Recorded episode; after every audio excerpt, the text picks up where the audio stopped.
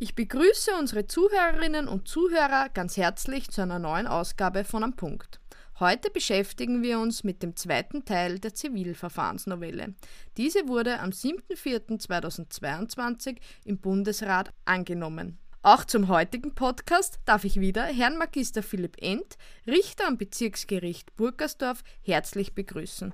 Guten Tag, Herr Magister End. Grüß Gott, danke vielmals für die erneute Einladung. Heute widmen wir uns weiteren Bereichen der Zivilverfahrensnovelle. Derzeit treten ja in vielen Lebensbereichen erhebliche Preiserhöhungen ein. Wie sieht es mit der diskutierten Indexierung der Gerichtsgebühren aus? Der Gesetzgeber trägt der steigenden Inflation durchaus Rechnung. Auf Vorschlag des Justizausschusses wird nämlich die in 31a GGG vorgesehene Erhöhung der Gerichtsgebühren bei einer Steigerung des Verbraucherpreisindex um mindestens 5 Prozent verschoben. Eine solche fand zuletzt im Dezember 2020 statt und bis Dezember 2021 hatte der VPI schon wieder eine Steigerung um 4,2 Prozent erreicht. Daher wurde vorgesehen, dass bis Mai 2023 jedenfalls keine Erhöhung der Gerichtsgebühren stattfinden wird. Welche Änderungen wurden sonst bezüglich Gebühren vorgenommen? Das Bundesministerium für Justiz artikulierte als zweites zentrales Anliegen der Zivilverfahrensnovelle 22 die Abschaffung von Doppelgleisigkeiten bei der Einbringung von Gebühren, Kosten und Geldstrafen. Bisher mussten nach 1 GEG sämtliche einzubringenden Beträge mittels Bescheid im Justizverwaltungsweg bestimmt werden. Dies galt selbst dann, wenn bereits ein gerichtlicher Exekutionstitel vorlag, was einerseits zu Doppelgleisigkeiten und andererseits zu unterschiedlichen Rechtszügen führte. Für die Richterschaft werden insbesondere die Änderungen der § 68 und 71 ZPO sowie des § 2 Absatz 2 GEG deutliche Auswirkungen haben, weil hier weitere umfassende Pflichten von den Kanzleimitarbeiterinnen auf Richterinnen übertragen werden. So sind die Richterinnen hinkünftig verpflichtet, in Beschlüssen, mit welchen die Nachzahlung von einstweilen aufgrund gewährter Verfahrenshilfe nachgesehener Gerichtsgebühren ausgesprochen wird, die Höhe derselben festzusetzen.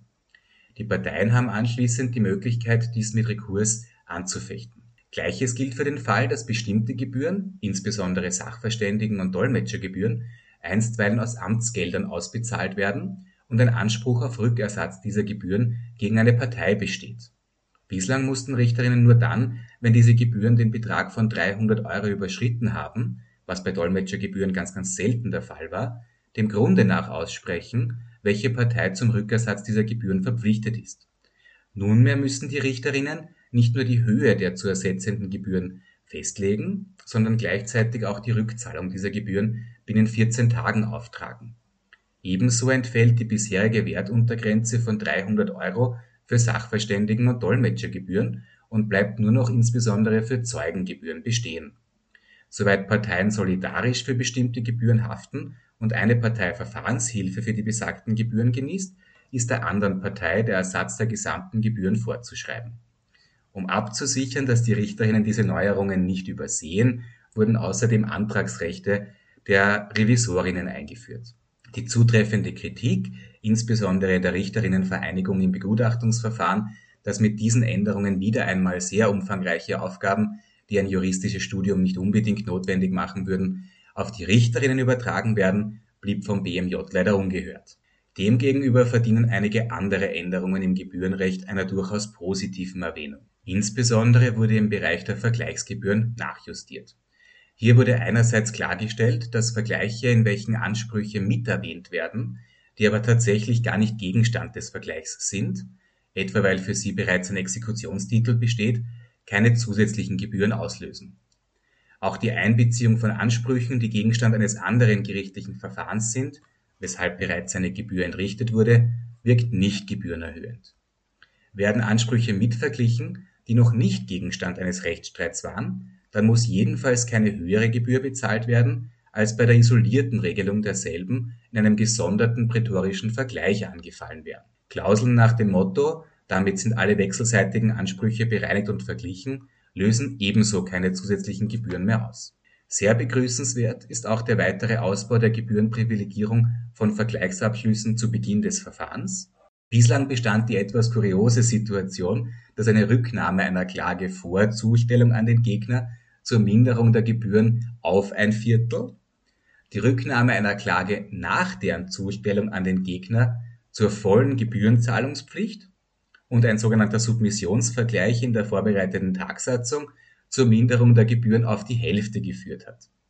Hinkünftig werden die Parteien, die nach Streitanhängigkeit, aber spätestens in der ersten Tagsatzung ihre Klage zurückziehen, die Hälfte der Gerichtsgebühren erlassen. Weiters führt auch der Abschluss eines aufschiebend bedingten Vergleichs in der ersten Tagsatzung zur Gebührenhalbierung, soweit dieser nicht widerrufen wird. Letztlich erhalten die Parteien auch die Hälfte ihrer Gerichtsgebühren zurück, wenn sie sich spätestens am Beginn der zweiten Tagsatzung vergleichen und dieser Vergleich Ergebnis einer schriftlich nachzuweisenden Mediation war.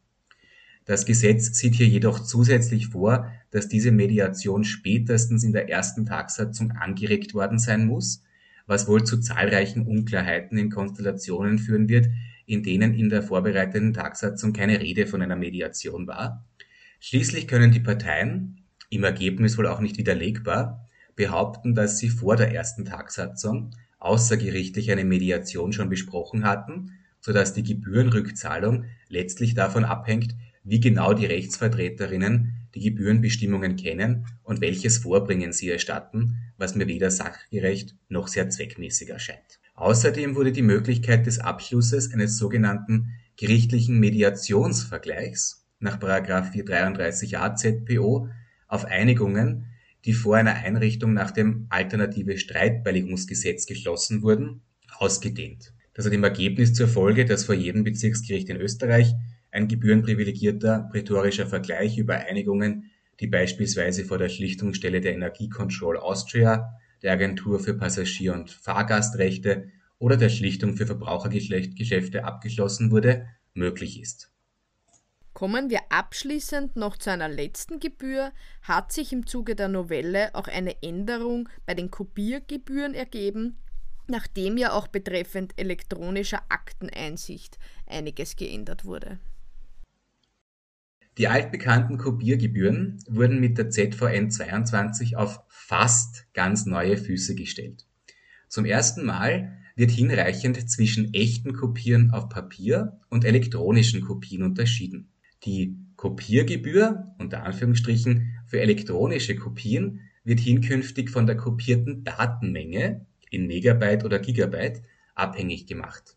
Ab einer Datenmenge von 120 Gigabyte werden außerdem recht große Sprünge bei den Kopiergebühren vorgesehen, damit keine exorbitant hohen Kopiergebühren in Großverfahren mehr entstehen. Wenn aber infolge eines Antrags auf Aktenübersendung in elektronischer Form Schriftstücke, die bislang nur in Papierform vorhanden waren, seitens der Justiz gescannt werden müssen, damit sie in elektronischer Form übermittelt werden können, dann sind weiterhin die bekannten Kopiergebühren, abhängig von der Anzahl der gescannten Seiten, zu bezahlen. Kopiergebühren, auch für elektronische Kopien, fallen allerdings niemals an, wenn das Gericht irgendwelche Zustellungen von Amts wegen verfügt oder die Parteien sich Dokumente via Justiz Online von zentralen Speichern der Justiz organisieren. Sie fallen nur dann an, wenn eine Partei elektronische Akteneinsicht nimmt und gleichzeitig die elektronische Übermittlung von Aktenbestandteilen im Rahmen der Akteneinsicht verlangt. Dann wird die elektronische Aktenkopie auf einem Datenträger der Justiz erstellt und dieser wird der Partei gegen Ersatz der Kopierkosten übermittelt. Dieser Datenträger muss übrigens anschließend nicht an die Justiz zurückgestellt werden.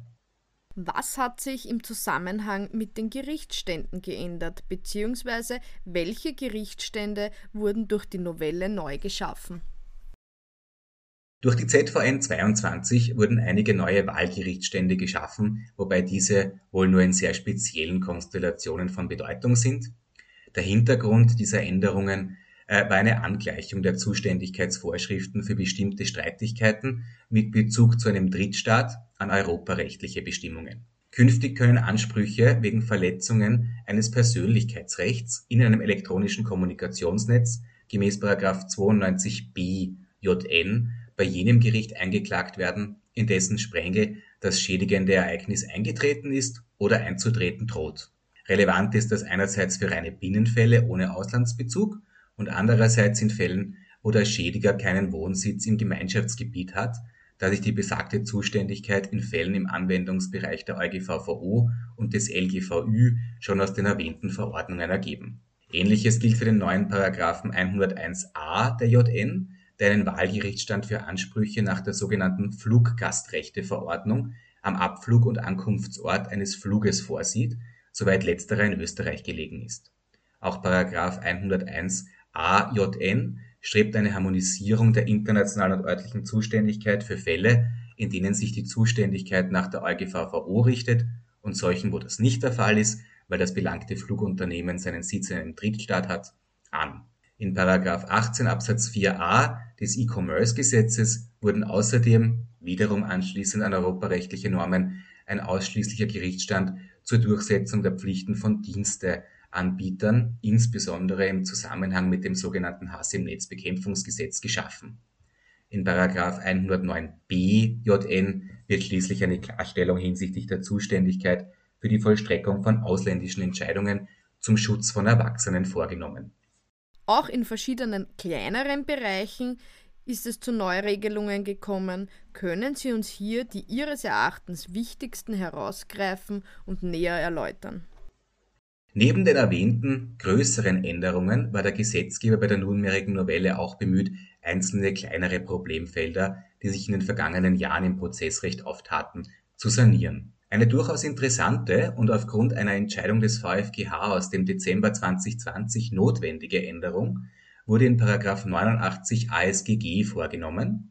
Soweit versicherte Personen Rückzahlungsbescheide der Sozialversicherungsträger über zu Unrecht bezogene Leistungen vor Gericht erfolglos bekämpfen, hat das Sozialgericht infolge des automatischen Außerkrafttretens dieser Bescheide eine Rückzahlungspflicht der Versicherten auszusprechen. Dies brachte für die Rechtsschutzsuchenden bisher den Nachteil mit sich, dass den Gerichten im Unterschied zu den Sozialversicherungsträgern keine Minderung der Rückersatzansprüche aus Billigkeitsgründen möglich war. Der VfGH monierte diesbezüglich, dass ein Gleichklang der Kompetenzen der Sozialgerichte und der vorgelagerten Sozialversicherungsträger eine notwendige Voraussetzung für die Verfassungsmäßigkeit einer gesetzlich statuierten sukzessiven Kompetenz sei. In Zukunft haben daher auch die Sozialgerichte in solchen Fällen die Möglichkeit, die Höhe der zu ersetzenden Beträge sowie die Leistungsfristen unter Berücksichtigung der Familien Einkommens und Vermögensverhältnisse der Versicherten festzusetzen und daher beispielsweise eine Bezahlung in Teilbeträgen oder einen teilweisen oder gänzlichen Entfall der Rückzahlungspflicht vorzusehen.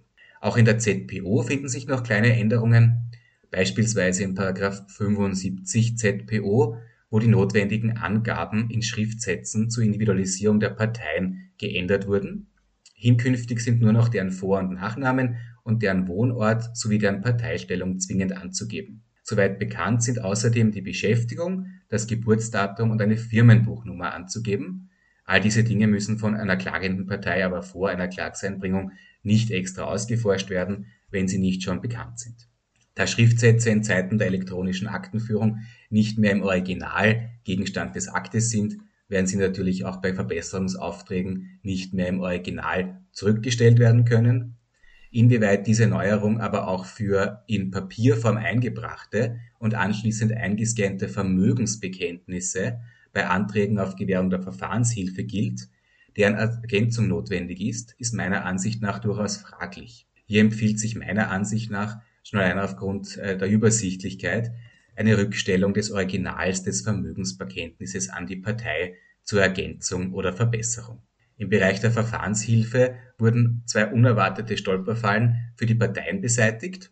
Einerseits gilt in einem strittigen Scheidungsverfahren gewährte Verfahrenshilfe hinkünftig auch in einem diesem entspringenden Verfahren über eine einvernehmliche Scheidung weiter.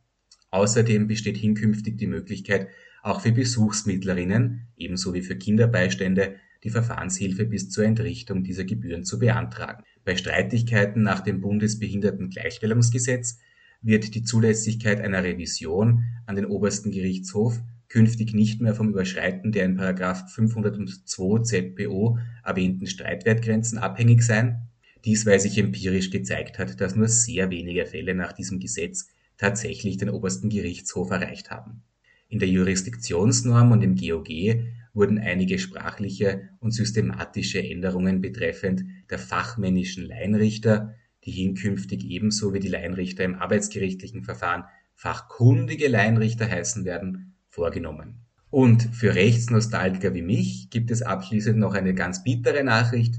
Die aus dem Ersten Weltkrieg stammende und bis heute gültige kaiserliche Verordnung vom 14. Dezember 1915 des damaligen Kaisers Franz Josef über die Abfassung und Unterfertigung von Urteilen bei einer dauernden Verhinderung einer Richterin wurden aufgehoben. Ihr Inhalt wurde teilweise in die Paragraphen 414 und 418 ZBO überführt. Hier gilt zusammengefasst Folgendes. Urteile, die keiner umfassenden Begründung bedürfen, also insbesondere Versäumungsurteile, Anerkenntnisurteile, Verzichtsurteile und gekürzte Urteilsausfertigungen nach 417a ZBO, also über rechtskräftige Urteile, können von einer anderen Richterin als derjenigen, die das Urteil gefällt hat, ausgefertigt werden. Im Übrigen führt eine dauernde Verhinderung der Richterin zur Aufhebung des verkündeten Urteils. Im Ministerialentwurf waren ja viel umfangreichere Änderungen geplant, als nun tatsächlich mit der Novelle umgesetzt wurden.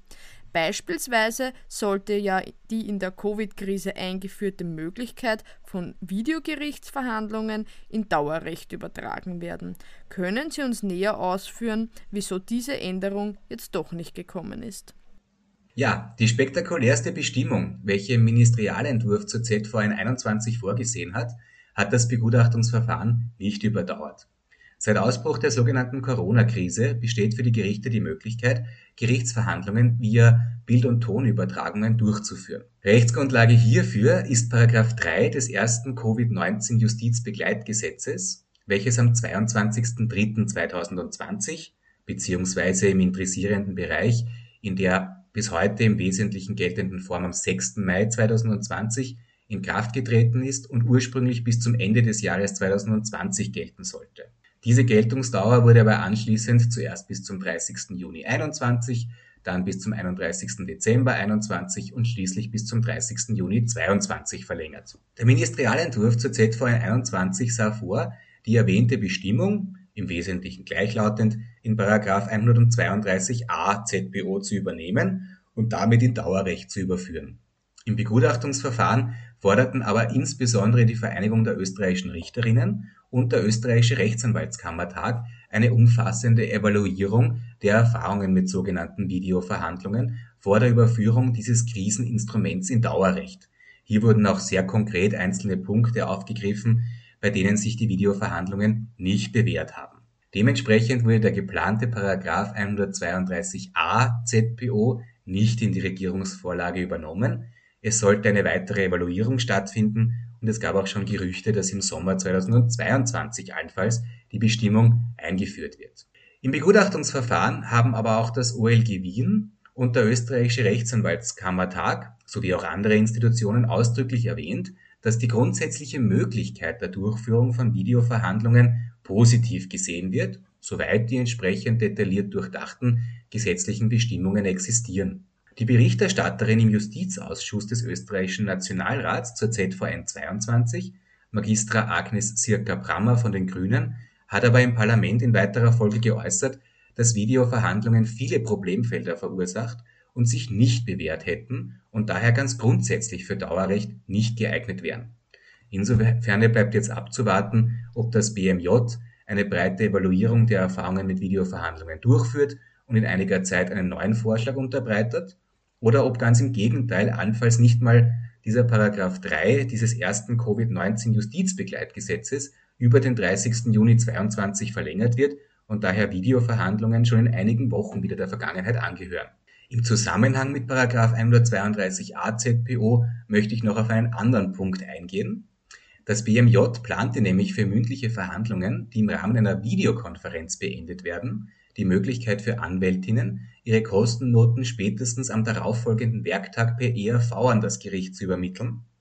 Im Begutachtungsverfahren wurde diese Möglichkeit für alle Verhandlungen, beispielsweise seitens des OLG Wien, ausdrücklich begrüßt. Tatsächlich würde eine Übermittlung der Kostennoten via ERV den Scanaufwand bei Gericht reduzieren und für Übersichtlichkeit sorgen. Bei größeren Prozessen passiert es Anwältinnen außerdem gelegentlich wo gearbeitet wird, da passieren halt nun mal Fehler, dass sie am Ende der Verhandlungen größerer Hektik ihre Kostenverzeichnisse finalisieren müssen und dann einzelne Posten vergessen oder unrichtig angeben, was leicht zum teilweisen Verlust eines Honoraranspruchs führen kann. Insofern wäre die Einbringung der Kostennote per ERV wohl auch für die Anwaltsseite ein Vorteil. Demgegenüber sind Nachteile einer solchen Lösung für mich überhaupt nicht erkennbar, weshalb zu bedauern ist, dass der Gesetzgeber den Vorschlägen im Begutachtungsverfahren 54 ZPO in dieser Richtung zu ergänzen und das Legen von Kostenverzeichnissen per ERV zu ermöglichen, nicht folgte. Ursprünglich war die Novelle ja bereits mit 2021 geplant und hätte bereits Anfang 2022 in Kraft treten sollen. Mit welchem Zeitpunkt treten die Änderungen der Novelle nun tatsächlich in Kraft? Die Novelle wird zum 1. Mai 2022 in Kraft treten. Für einige wenige Bestimmungen ist noch eine Legisvakanz zur vollständigen technischen Umsetzung vorgesehen. Das betrifft aber nicht die Dinge, die wir in den beiden Podcasts erarbeitet haben. Ich darf mich herzlich für den umfassenden Überblick über die Novelle im Zivilverfahren bedanken. Vielen Dank. Ich bedanke mich für die Einladung und hoffe, ein bisschen Licht ins dunkle Novelle gebracht zu haben. Danke vielmals. Hiermit verabschieden wir uns auch von unseren Zuhörerinnen und Zuhörern. Bis zum nächsten Mal bei Am Punkt.